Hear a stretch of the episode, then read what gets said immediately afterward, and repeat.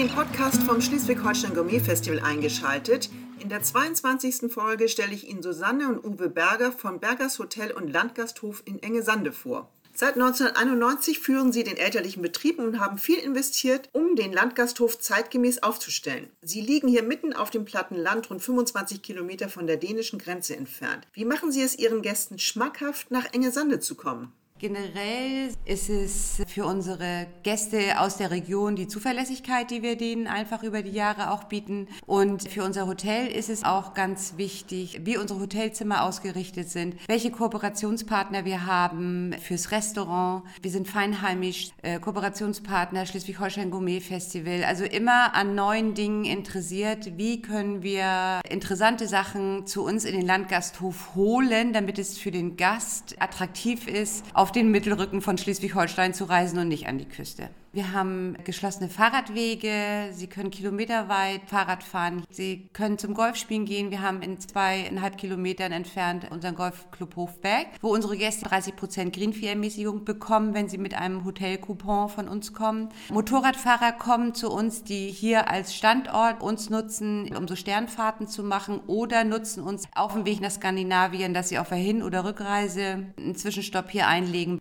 Wir haben es zur Nord- und Ostsee nicht weit. Zur Nordsee sind es 15 Kilometer und zur Ostsee sind es 25 Kilometer. Also wir liegen direkt an der dänischen Grenze. Die attraktiven Orte wie Büsum, St. Peter sind leicht mit dem Auto innerhalb von einer halben bis dreiviertel Stunde zu erreichen. Also wir haben genügend Angebot hier, trotzdem, dass wir auf dem Mittelrücken liegen. Sie haben das 1892 erbaute Gasthaus, was Ihr Vater Fritz Berger 1972 erworben und um einen großen Festsaal erweitert hat, 1991 übernommen. Wie kam es dazu? Ja, nach meiner Lehre und meiner Bundeswehrzeit und noch zwei, drei anderen Stellen habe ich gedacht, jetzt kannst du auch mal nach Hause gehen. Dann habe ich mit meinen Eltern besprochen, dass wir, wenn die nach Hause kommen, auch mal ein Restaurant bauen müssten, damit ich auch jeden Tag was zu tun habe und nicht nur die Feste, die sie vorher auch gemacht haben.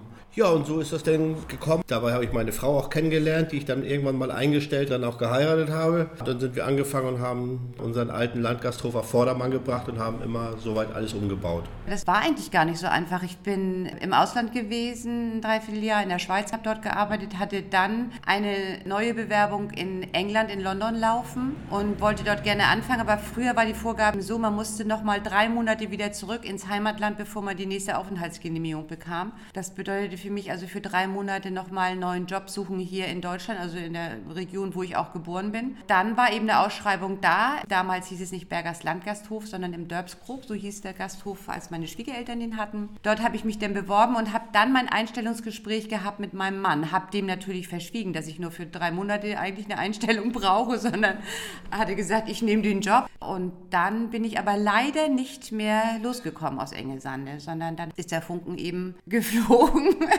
Ich habe meine Stellung dann in England storniert und wir haben ein Jahr später geheiratet. Was haben Sie dann alles modernisiert?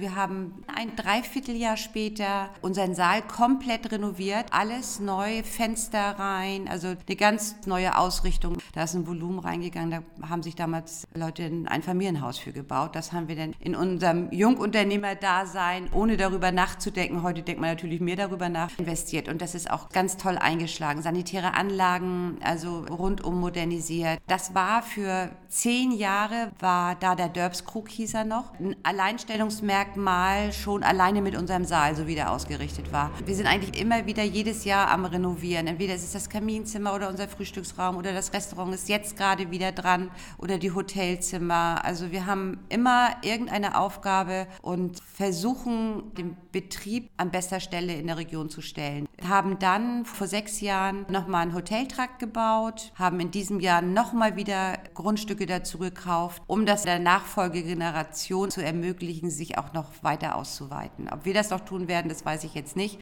Wie kam es zur Zusammenarbeit mit der Unternehmensberatung Cordes und Riga in Kiel, die ja auf Tourismus spezialisiert ist?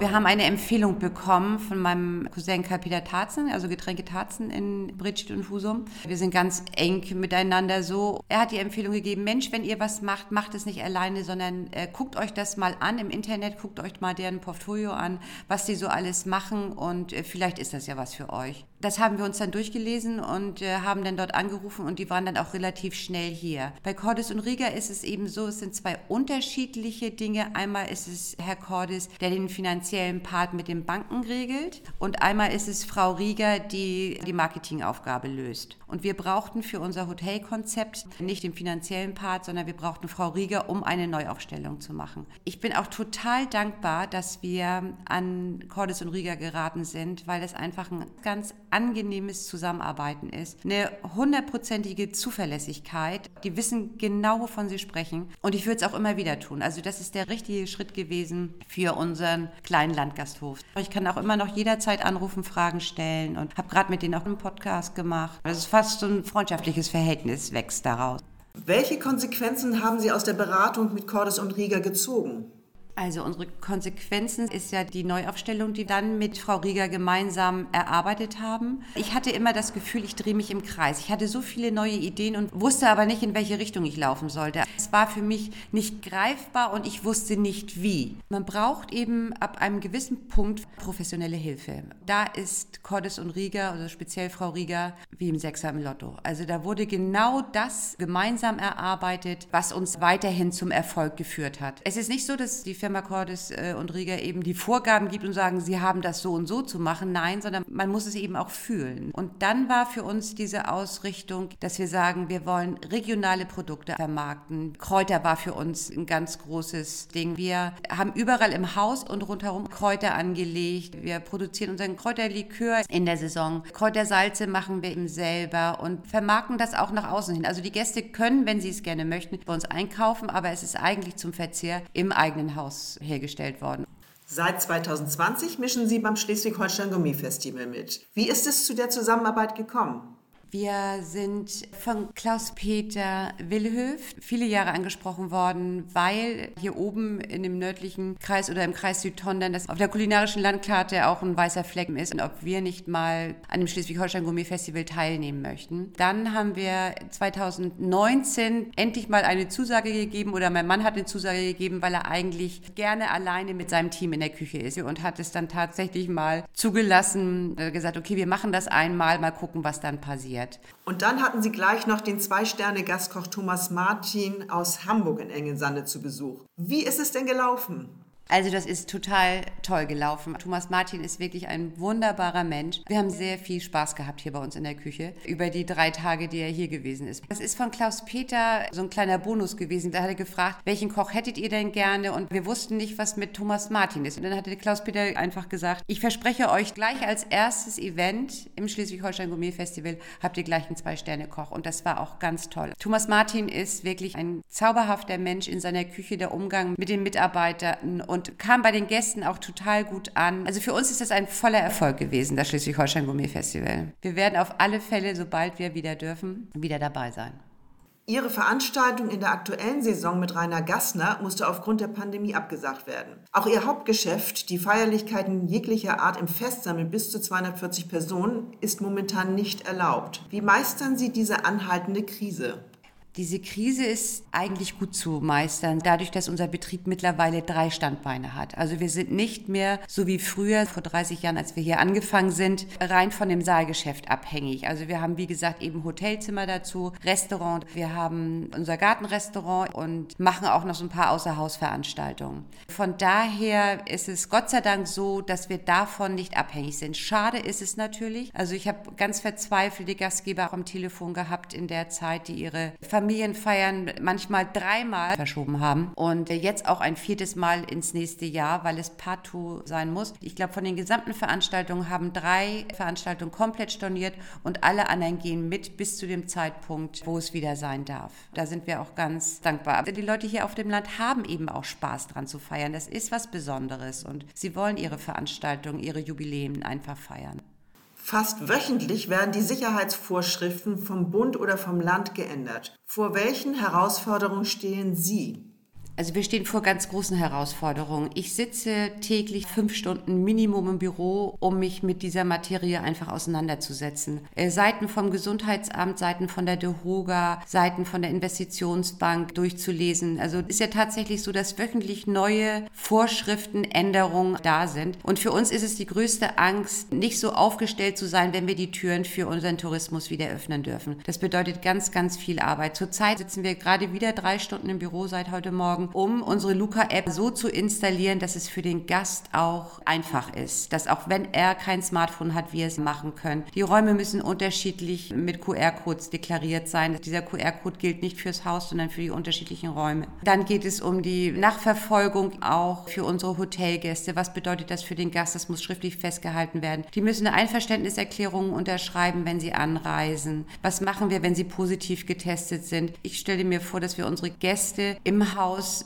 selber testen. Also sie kommen ja mit einem Negativtest an und müssen dann ja nach 48 Stunden wieder getestet werden. Ich habe schon Tests bestellt. Wir werden sie selber unter Aufsicht hier testen und werden das äh, Protokoll eben mal selber schreiben, damit sie die weiten Wege nicht haben. Sie müssten sich sonst in den Gesundheitszentren oder in den Apotheken online anmelden. Dann ist der Urlaubstag auseinandergerissen, weil sie dann um 14 Uhr einen Termin bekommen haben und so können sie das locker hier bei uns im Betrieb nach oder vor dem Frühstück machen. Der Gast kann dann eben selber bestimmen, wann er das gerne tun möchte. Also es ist für uns eine ganz große Herausforderung, dem gerecht zu werden. Wir wissen aber nicht, wie es in der nächsten Woche aussieht. Vielleicht sieht es in der nächsten Woche wieder ganz anders aus.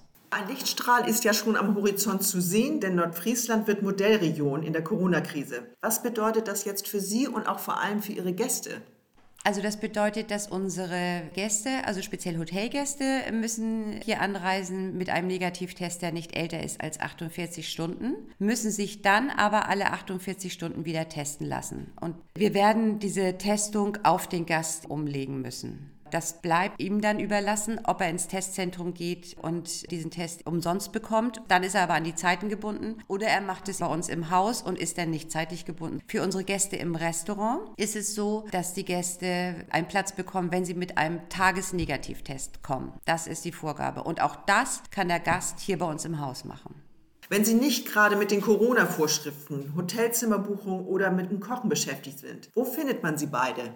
An unterschiedlichen Plätzen findet man uns. Wir spielen beide sehr gerne Golf. Ich sitze sehr, sehr gerne auch auf meiner Harley und bin unterwegs, besuche Kooperationspartner und versuche etwas zu entdecken, was wir wieder mitnehmen können in den Betrieb. Also ich bin geistig nicht ganz frei vom Betrieb, auch wenn ich auf der Harley sitze. Und wir sind auch gerne mal so auf Kurztrips mit unserem Wohnmobil unterwegs. An die Ost- oder Nordsee fahren, auch ganz gerne mal nach Mecklenburg-Vorpommern, das geht ja nun zurzeit nicht, oder nach Dänemark fahren und sind dann eben mal zwei oder drei Tage für den Betrieb nicht mehr da. Wir sind ganz gerne unterwegs, ja. Und diese Hobbys haben uns auch viele Gäste äh, regeneriert. Dadurch, dass wir auch in den Motorradzeitschriften drin sind, dass wir Motorradhotel sind und dass die Golfspieler uns eben sehen, dadurch, dass wir auf der Homepage im Link von unserem Golfclub haben, schon viele Mannschaften auch hier wohnen hatten und die auch schon wieder gebucht haben für dieses Jahr. Martin Keimer hat bei uns schon übernachtet. Da waren wir total froh, dass wir den hier beherbergen durften und haben viel Spaß mit ihm auch gehabt. Das ist aber auch das, was so ein Landgasthof eben auch ausmacht. Die Hobbys, die gehören eben auch dazu. Und mit dieser Neuaufstellung ist es uns das auch erlaubt, dass wir das tun dürfen. Wir spielen jetzt über 35 Jahre Golf. Die ersten zehn Jahre durfte das gar keiner wissen, dass wir unterwegs sind, weil es so ein elitärer Sport ist. Wir dürfen so sein, wie wir sind. Wir sind eben wild und wunderbar.